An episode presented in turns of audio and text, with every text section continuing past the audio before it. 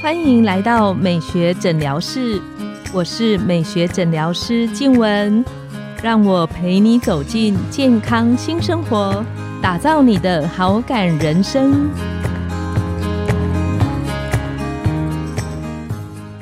欢迎光临，我是你的美学诊疗师静雯，让我陪你练习好感人生，走进健康新生活。今天我们很高兴邀请到的来宾是陈晨谦医师，他是雅风励志诊所的副院长。陈医师他有一个阿波罗之眼的那个视频，里面有非常多专业的内容，我自己很喜欢，常常上去看啊点阅。那我们请陈医师跟线上的听众打个招呼。王医师好，那各位听众大家好。今天呢，我们很高兴能邀请到陈医师来跟我们聊聊关于呃填充物的这一个话题。那因为我们在诊间常常会有很多朋友跟我说，黄医师，我觉得最近看起来比较憔悴，好像。嗯，觉得法令纹特别的明显，那可以怎么做来改善那个法令纹的部分？然后也会有朋友跟我说，嗯，好像我天生的鼻子跟下巴比较没有那么立体，那是不是可以透过什么注射的方式，可以让它看起来轮廓线更好？陈医师，如果在诊间遇到朋友这样子提的时候，您您会给他什么样的建议？这个议题其实黄医师本身是比我更专业的 这个领域哦，所以我来这边有点班门弄斧了。对，不过因为我的角色本身是整形外科医师嘛，是，所以与其说注射填充物，当然也是我每天的一些日常治疗上面会做到的一些疗程哦，但我可能更多一点的比重在处理这个并发症的问题啊哈，并。发症的意思是说，并发症就是说，举凡我们打完之后不满意啊，或者是打完之后呢，造成一些需要紧急去做处理的一些状态。那我觉得先讲结论，我觉得填充物是很好的一个疗程，我觉得它可以呢给我们一些很立即的那修饰啊，改善一些憔悴，还有一些初老的状态，是还有一些疲惫感。像我自己年底前的一个大整理呢，我就是帮自己打了凤凰电波。那除了这个以外呢？那我可不可以岔开问一下，陈医师打的时候会不会觉得很痛？当然会啊。但是我的诀窍上就是说，我会敷麻药敷很久，我大概敷了四五十分钟，然后呢涂的特别的厚这样子。然后另外一个就是说，因为自己私打啦，所以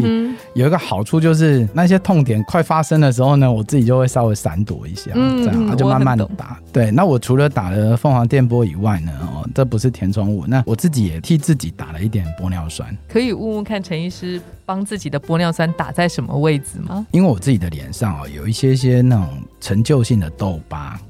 那当我们皮肤的那个弹性啊、保水度变差哈，尤其我每天在手术室、冷气房啊等等，那又不是很积极在做保养。那我有时候呢，我就会利用小分子玻尿酸去稍微修饰一下我的一些肤质的改善，对肤肤质的改善，还有一些痘疤局部把它撑起来，让它看起来浅一点。那另外一个就是我去年第一次是打了我的泪沟，稍微打了一点点，虽然量不多，但是我觉得有时候就是差那么一点点，然后整个气色上会再好一点。嗯嗯嗯，确实是。对，所以我觉得填充物就是我们举凡的填充物呢，包含所谓的像我们大家耳熟能详的，就是所谓的玻尿酸，这已经上市。好多年了哦，那当然这些年有很多的进步哦，比如说还多了一些所谓的胶原刺激剂，是像几年前的童颜针哦，Sculptra，还有像韩国的像爱丽丝啊，这些都所谓的胶原刺激剂，还有所谓的伊莲丝，甚至现在有进一步的有一些什么真皮粉啊等等哦，这些举凡这一些产品哦，其实它主要的概念都是填充啊，就我们利用这些东西呢，提供一些体积的增加，让我们的一些凹陷的一些脸上的皱纹啊，啊，还有一些。胶原流失造成的一些凹陷啊，比如说太阳穴啊，然后法令纹啊、泪沟、苹果肌或脸颊。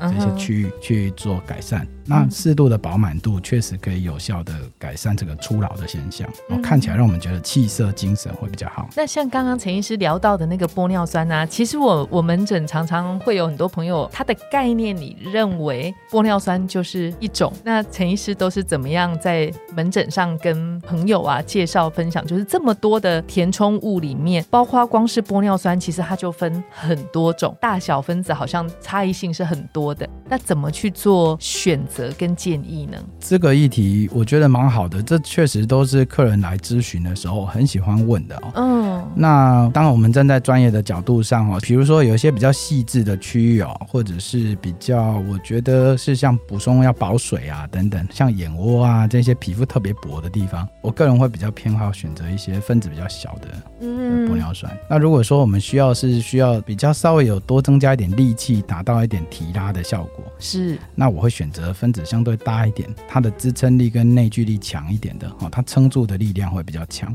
大概是这样子。我觉得黄医师问我这个问题，应该是想要让我去解释一下，就是说真正的标准答案哦。我觉得材料的选择在填充物的注射这件事情上面，老实说，我觉得它或许占的比重只有三成吧，因为我甚至觉得六成到七成应该是医师的这个注射的手法，哦是还有注射的层次跟注射的技术。技术面跟注射的这些层次的铺陈哦，可能影响结果的重要性哦，会大于我们选的这个玻尿酸是什么品牌，嗯是什么大小的材质。刚刚一开始的时候，陈医师有聊到说，就是因为您是就是整形外科的医师，所以在于填充物这一块，有时候会去处理到一些可能不良反应的发生的现象。陈医师有没有印象比较深刻的小故事，可以跟我们线上的听众分享？这些故事还真的还蛮多的哈、那我找几个比较，比如说苹果肌好了，是哦大概十年前呢，那个时候玻尿酸刚进来台湾，有一个叫做 SubQ 吧，哦，就是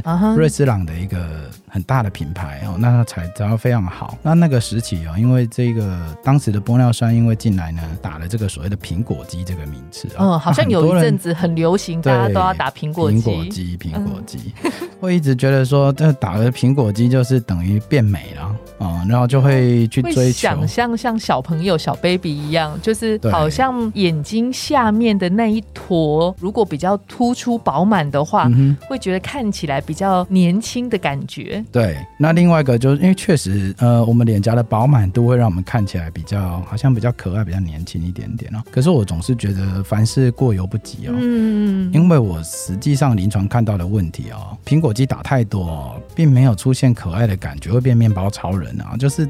两坨太大了。为为什么呢？不是本来做出来应该要看起来比较年轻，为什么打完之后看起来好像那个自然度反而下降？我觉得这个很大的议题在于，就是说过犹不及哦。当我们心中看着这个苹果肌哦，我们总是觉得说，哎，尽量饱满，尽量饱满。再加上就是说，有一些坊间的传闻哦，就是说苹果肌打一打之后会有拉提的效果。啊，对，那我觉得这全部的因素会造成说，我们常常有时候会过量的施打。嗯那可能今年补了一下，又觉得奇怪，怎么还是垂垂的？明年再补，后年再补，那越补越多。那补越多之后呢，问题就来了。那为什么会像面包超人呢？主要的原因就是我们忽略了动态这个议题，对动态的议题哦。所以最近呢，这两三年哦，越来越多的案例都是他们来寻求我整形外科医师呢，是因为他们过去苹果肌过了太多的填补，那打的东西有尽量池，也有伊莲丝，有些胶原增生剂，甚至还有所谓早期的所谓的叫做 Aquamate 雅雅德妹妹，啊、嗯，它是一个不可以吸收的一个材料。对，那这些东西呢，一直填充的状况之下，造成做表情的时候会好像两坨很硬的东西聚集在脸上，反而看起来不够利落，而且就没有年轻的感觉。偏偏这些东西我们又没有办法简单的把它移除哦，因为打进去的就卡在里面了，所以我反而做了不少的手术呢。那我都是来清除这一些过度填充的东西。那刚刚陈医师有分享到一个，就是其实，在门诊常常会有一些朋友觉得说，哇，那填充物可能我今年打，它会吸收掉，会消掉，那它明年还要再打，那我是不是就可以选择永远不吸收的填充物？陈医师在对这方面的看法呢？这个就是呼应到我刚举的这个例子哦。我我觉得填充物它是个好东西哦，但是我们常常忽略了一件事情，就是说，其实我们随着年纪的老化，流失的不只是体积啊、流失的是皮肤的弹性，流失的是皮肤的质感。所以这些问题，填充物并没有办法给我们改善。那当我们一直觉得说，一直过量的去填充，甚至选择所谓的我刚提到雅德妹这一类的产品哦，它是不会吸收的。嗯哼，那这些东西时间一久呢，它其实反而会形成一些不正常，看起来做表情的时候有一些凹凸的感觉啊、嗯因为在随着若干年之后，我们的胶原又在进一步流失，皮肤弹性又更差了。那在比较打的相对深层的地方，有时候看起来就会变浅，就看起来更不平均。是，所以我个人是不是那么喜欢这种不可吸收的材料？所以陈医师打在自己身上的玻尿酸也是可以完全被吸收代谢的，对不对？对，所以我个人会在某一些区域哦，尤其是皮肤特别薄的区域，嗯这些区域呢，我会比较建议就是选择，虽然是玻尿酸不是什么新产品哦。是是，但是它有一个很大的好处，就是说至少它相对吸收率，身体比较能够百分之百完全对，代谢而且甚至完全代谢。那即使产生所谓的包膜现象，它没有办法完全吸收，我们也还有所谓的溶解酶，可以把它经过皮肤用很简单的方式，五分钟内就可以解决掉这个不平整的感觉。是但有一些材料呢，因为这些它不可吸收的这个因素哦，嗯其实任何东西都是双面刃，那反而有时候不可吸收，造成我们后续要处理会更麻烦。嗯嗯，想请问陈医师，你刚刚有稍微聊到，就是那个包膜现象，那个是什么样的部位，还是什么样的现象造成那个情形？哦，包膜现象就是说，这是一个很普遍的身体的一个正常的一个免疫的一个反应哦。就是说，当我们身体呃，我们叫 foreign body，有些外物进入我们的身体哦，我们身体的免疫细胞呢，就会形成一个会想要把它清除，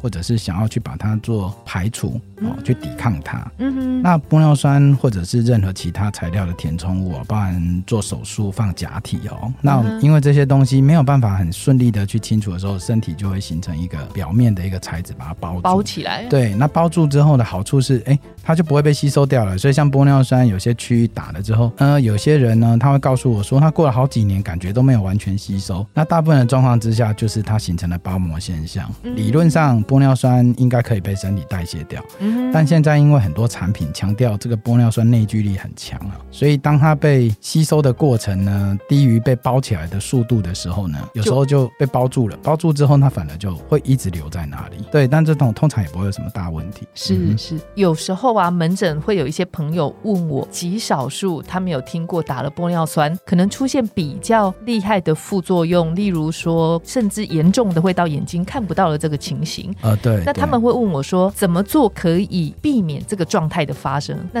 陈医师怎么建议？对这黄医师也是讲到一个非常重要的一个议题哦。是，我几年前呢，也曾经帮忙一个客人处理过类似的状况哦。是那他原因也是就是在鼻子的地方，鼻子的地方，对，在鼻子的地方隆鼻用玻尿酸去注射哦，那造成了就是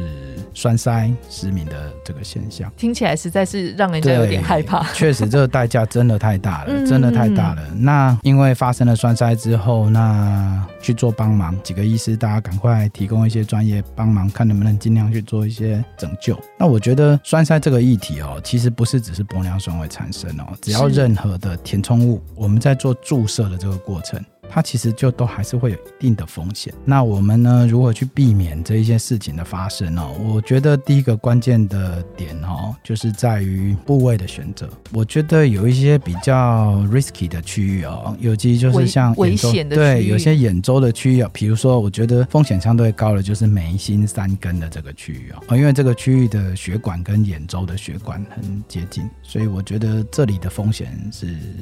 在期刊报告上也是相对高的。然后再来就是说，像法令纹的注射，有时候在注射的方式上面也要做一些些的调整。哦，但我觉得最高风险的区域是在眉心啊，跟三根这个区域。这个区域在做注射的时候要非常的小心啊。嗯嗯，另外一个想法就是说，我们注射的一些技巧上面啊，我们的医生上我们要自己去做要求，然后去做调整学习。嗯那我自己的原则是这样子哦，就是说在一些比较危险的区域呢，我会使用相对安全的针具啊，比如说所谓使用钝针啊，因为钝针呢，我们一般心中想象我们讲到所谓的针就是尖尖很锐利，然后刺到皮肤会破皮会流血，啊是这是我们一般知道的所谓的针。嗯哼，那什么叫钝针呢？就是呢，它的头前面反而是圆的。哦。那原的的好处就是说，我们利用这样的针具呢，在做注射的时候呢，它碰到血管，它会把血管推到旁边了，它会适度增加这个安全性。我觉得陈医师这个分享非常的宝贵，很重要，因为我门诊遇过朋友，他他是跟我这样说，他说他其实本来没有要做。